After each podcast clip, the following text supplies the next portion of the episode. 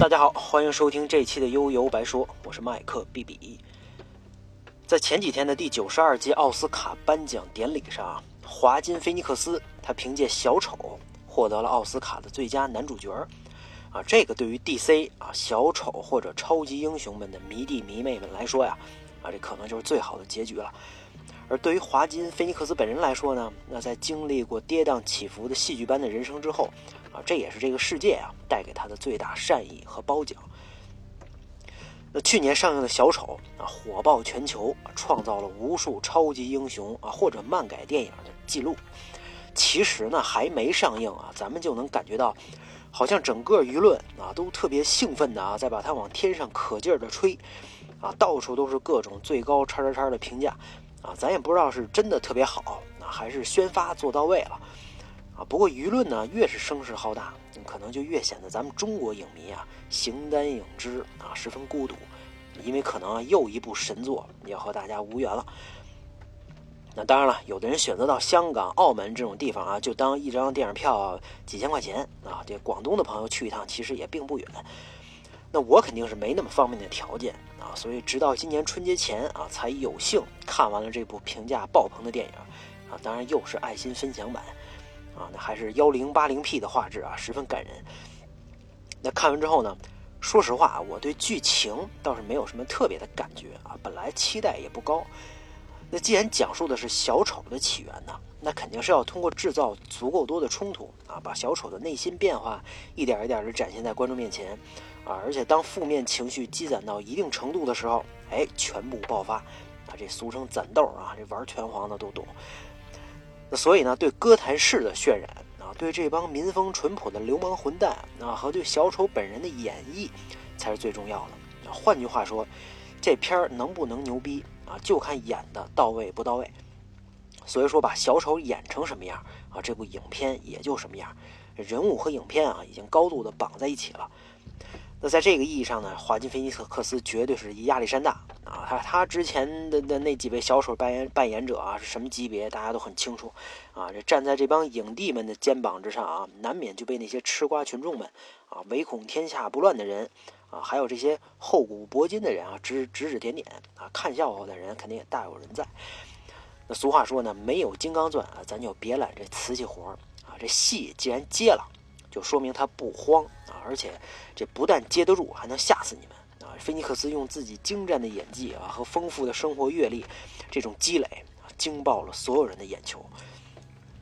那对这代小丑来说呢啊，我先说结论啊，这就是我最喜欢的小丑形象和演绎啊！我知道很多人心中啊，这诺兰三部曲希斯希斯莱杰版这个小丑啊，才是不能逾越的经典啊！这版小丑就等于小丑了啊，这已经成为一个等式了。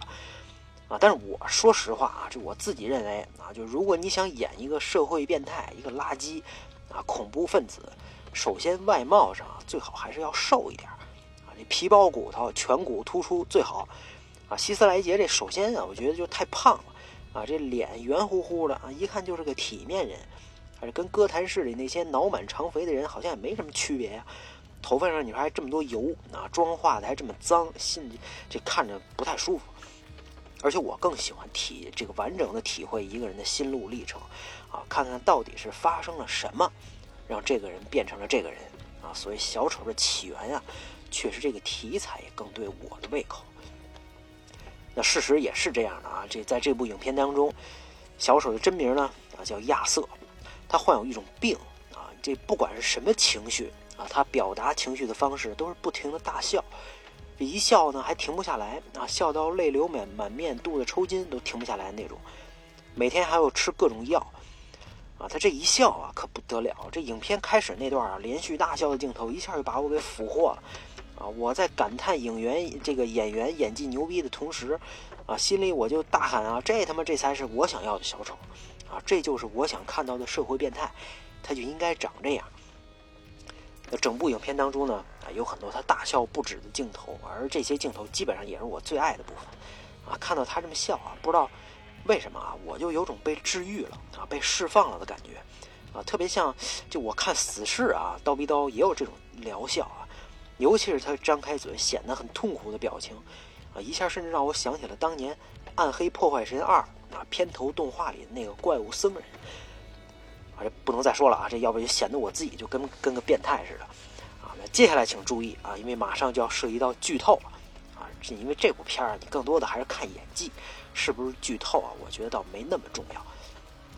那亚瑟之所以这么痛苦呢？哎，根本原因就是他本来就是一个病人啊，这种大笑不止的表现啊，是一个病症啊，需要治疗。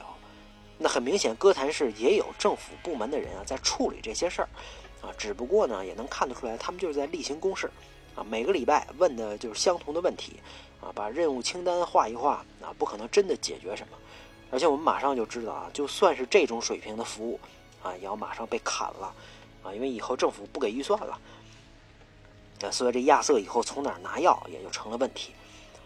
那虽然自己呢一直经受着痛苦啊，但是亚瑟其实并没有自暴自弃，啊，相反他还一直憧憬着美国梦的实现，啊，梦想这自己有一天啊能成为举国闻名啊，或者说歌坛市闻名的脱口秀演员，啊，所以不管是在哪儿工作，啊，不管他工作中受了什么委屈，啊，比如开始啊他他举个牌子还被一帮小流氓给打了啊。这他都绝对的敬业啊，自己的专业业务反正是一点也没含糊啊。所以虽然他比较古怪啊，又有奇怪的病啊，也没对象，一把年纪了和这个老母亲住在一起，但他是有理想有盼头的。而且他和他妈的这个关系啊，能看得出来还是很不错的。两个人也算是相依为命。住的地方呢，虽然有些破旧啊，但对两个人来说也足以了。这客厅面积其实还不小。啊，沙发、电视该有的都有，所以这点让人感觉还是很舒适啊。因为影片没有把亚瑟的境遇弄得那么惨，啊，还没到这社会的最底层，至少呢吃饱穿暖没问题啊，还有工作，还有梦想，啊，这个就多少避免了一种负面的情绪啊，就什么呢？就我穷我有理啊，我坏我应该，啊，要是这么演下去啊，那后边就就就收不住了，啊，这最后坏人倒成了对的了。你就算有一万个理由，这小丑呢还是一个坏人啊，不值得大家学习啊，所以千万别给自己变坏找理由。那既然他生活没过到那个份儿上啊，这亚瑟怎么就变成小丑开始报复社会了呢？啊，这就得看他自己啊对生活的野心和哥谭市带给他的回报。你说是野心啊，在这儿肯定不能算是贬义词啊。刚才也说了，他梦想就成为著名的脱口秀演员啊，这个红啊得火。啊，获得这个世界的尊重，啊，但事实是呢，不管是从他的自身条件啊，还是大环境来说，他都不可能出名啊。咱别说是歌坛市了啊，就算是北上广，他也不行。你再加上一些机缘巧合啊，事情就可能变得反而更糟了。这里面最关键的就是一次他在一次演出的过程当中啊，不小心把同事给他这枪给弄掉了啊，这直接就导致了他被辞退啊。这下好，但不这不但梦想没实现啊，老本行都没了。那也就是在这之后啊，他在地铁里第一次杀了人。当然啊，这也是这三个看上去人模狗样的年轻人作死啊。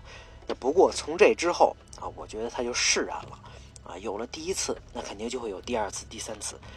再加上他发现这自己这母亲竟然是市长候选人啊托马斯·维恩的情妇啊，他常年给维恩写信，希望能够得到帮助，一直也没有回音啊。这亚瑟亲自找到维恩。也只能得到非常冷漠的回应，啊，那自己的精神呢也就更加飘忽不定了，甚至啊还一直意淫这隔壁女邻居是深爱自己的媳妇儿。于是呢，接下来自己的母亲、那同事、女邻居也就一个个的都成了他的手下亡魂。啊，就算是成了杀人犯啊，他还是没放弃自己的梦想。啊，这这个从这时候他就开始展现自己强大的心理素质了啊！该演出演出，该上节目上节目，啊，只不过呢，他演出的效果呀，就是一个大型翻车现场，全场尬聊，啊，而且上来呢，还得这自己还得先犯病啊，笑个不停。一个知名脱口秀的明星啊，叫 Murray 啊，穆雷是吧？这个就邀请他上自己的节目，其实为的呀，其实就找一个笑料，当众羞辱一下他，给他自己这节目啊助助兴。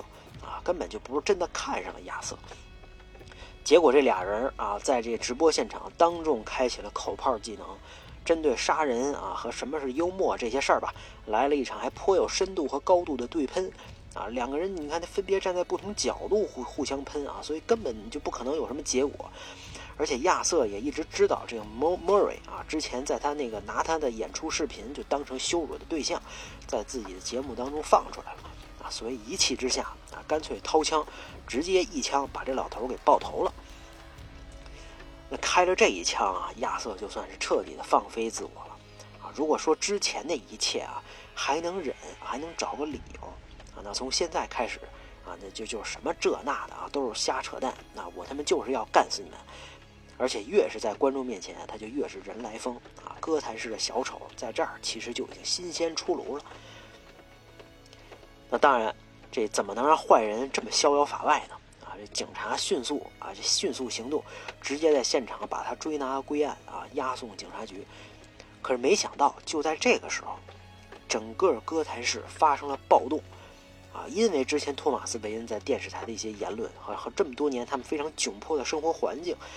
哥谭市的底层人民啊，都积攒了不少怒火，而小丑的出现呢，和不断发生的命案，也是在不断的感召他们，也走出家门，开始打砸抢烧。而最后这场直播啊，爆头啊，更是引爆了社会上的所有的情绪啊。所以在被警察押送的路上，看着这路上啊，被正在发生的暴乱啊，和这一片狼藉的街道，亚瑟笑了，那笑得很开心。啊，这回可不是犯病啊，这是发自肺腑的。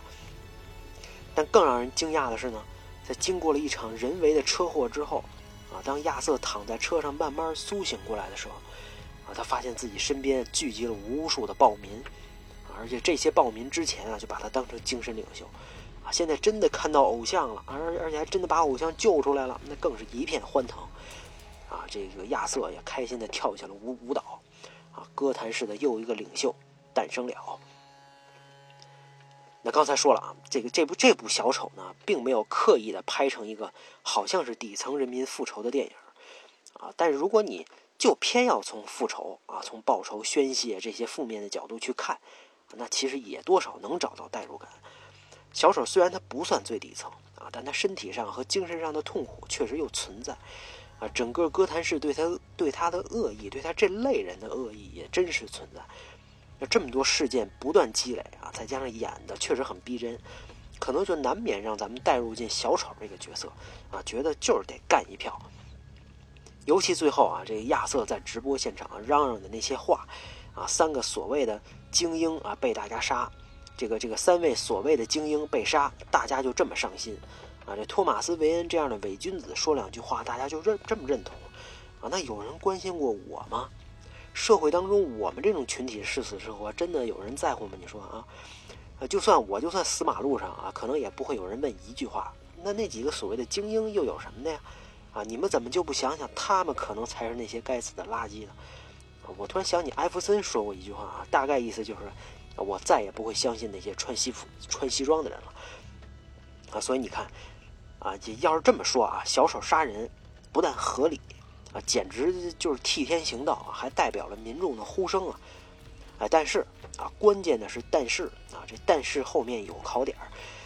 这咱们退一步说啊，就算是有一些一些人啊，确实是罪有应得，罪该万死。我也知道啊，如果那些犯坏的人如果都消失了，啊，这个世界肯定会更好。啊，但只要小丑有了杀心，早晚他就会伤及无辜啊！当他进入到他自己那个忘我的陶醉状态啊！那全世界都得死，啊，所有人都是傻逼。可是问题是，那那还有很多老老实实的人呢，对吧？那那些老老实实生活的现实的人，那那他们又怎么了？啊，他你说他那个隔壁女邻居招谁惹谁了？啊，他母亲就算是懦弱啊，痴情了一辈子犯傻，你至于把他给弄死吗？这世界上确实有更多的人啊，他就是平平淡淡一辈子嘛，啊，老老实实做人，对吧？没有斜的歪的。啊，那你把他们都算上了，这又怎么解释呢？你小丑要真是有能耐，对吧？你觉得自己是救世主，那你就真的干点替天行道的事儿啊！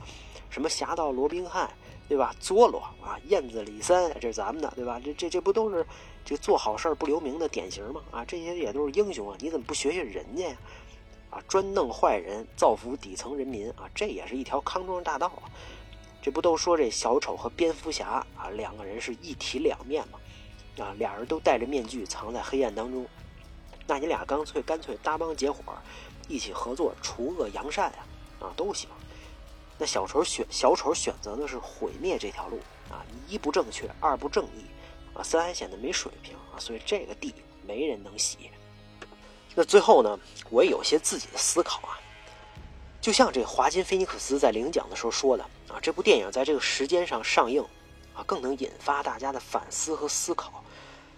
咱们可能多少都能感觉到啊，你说在今天的全球社会，像小丑这样的宣泄，好像倒成了主流了。啊，不管现实当中的人啊，还是网络键盘侠啊，都是各种不服，各种挑刺儿啊。只有我想的才是对的，跟我想的不一样，那就是错的啊，就不行。还有一句话怎么说？叫“我不要你认为啊，我只要我认为”，对吧？你每个人都把个性、把与众不同、把另辟蹊径当成了一种优点啊，每个人都觉得自己有权利在网上乱喷啊。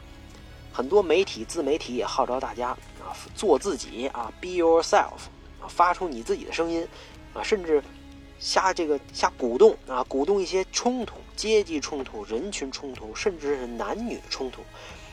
哎，我就不明白了，这男女本来就是互补的啊，咱别的不说，咱首先从生殖器官上它就是互补的，对吧？你天天冲突搞个毛线呀？你各自找找对象啊，做爱不好吗？啊，那话怎么说？Make love, not war，对吧？你非他妈的啊，这这天天没事找事瞎逼逼，对吧？那 NBA 啊，之前这莫雷啊，站香港搞事情啊，一些 NBA 球员稍微站在公允的立场说出一些话，美国媒体键盘侠政客们马上就开喷啊，质疑这这个为什么你们啊不对中国发表观点呢？啊，可是当他们对美国自己家门口发生的事儿表达意见和观点的时候，这些喷子又开始说。哎，你闭嘴！你好好打你的篮球，啊，你就说逗不逗？那咱们中国的资方老板们啊，这两年也是大刷存在感啊，各种福报、价值观奉献的言论和姿势层出不穷，也不断在挑事儿、激化矛盾，啊，这种双标啊，哪儿都存在啊，真的很扯淡。这个社会出现了这么多极端的思想啊，地球上的这帮托马斯·韦恩这帮人啊，功不可没。啊，也难怪这些事儿对人家自己没有任何影响啊！毕竟人家都功不可没了嘛，对吧？那这也是为什么当他在小丑里又死了一次之后，很多人还感到了很舒适啊！所以这种舒适的情绪，我觉得就很能说明问题。我小时候还在说什么全球化呀、地球村啊，没想到现在真的成了村了啊！只不过每个村啊都把自己给隔离了。咱们都说饮水思源啊，可真正的源又是什么呢？啊，探寻的人是不是还太少了？啊，可能就算是你找到答案啊，它也无解啊。我也只是表示一下好奇。我们当然啊，可以选择性的忽略以上这些所有的问题啊。只不过呢，当一天小丑真的突然带着一堆信徒出现了，大家也不要太过于惊讶。小丑，我们就今天聊到这儿，大家拜拜。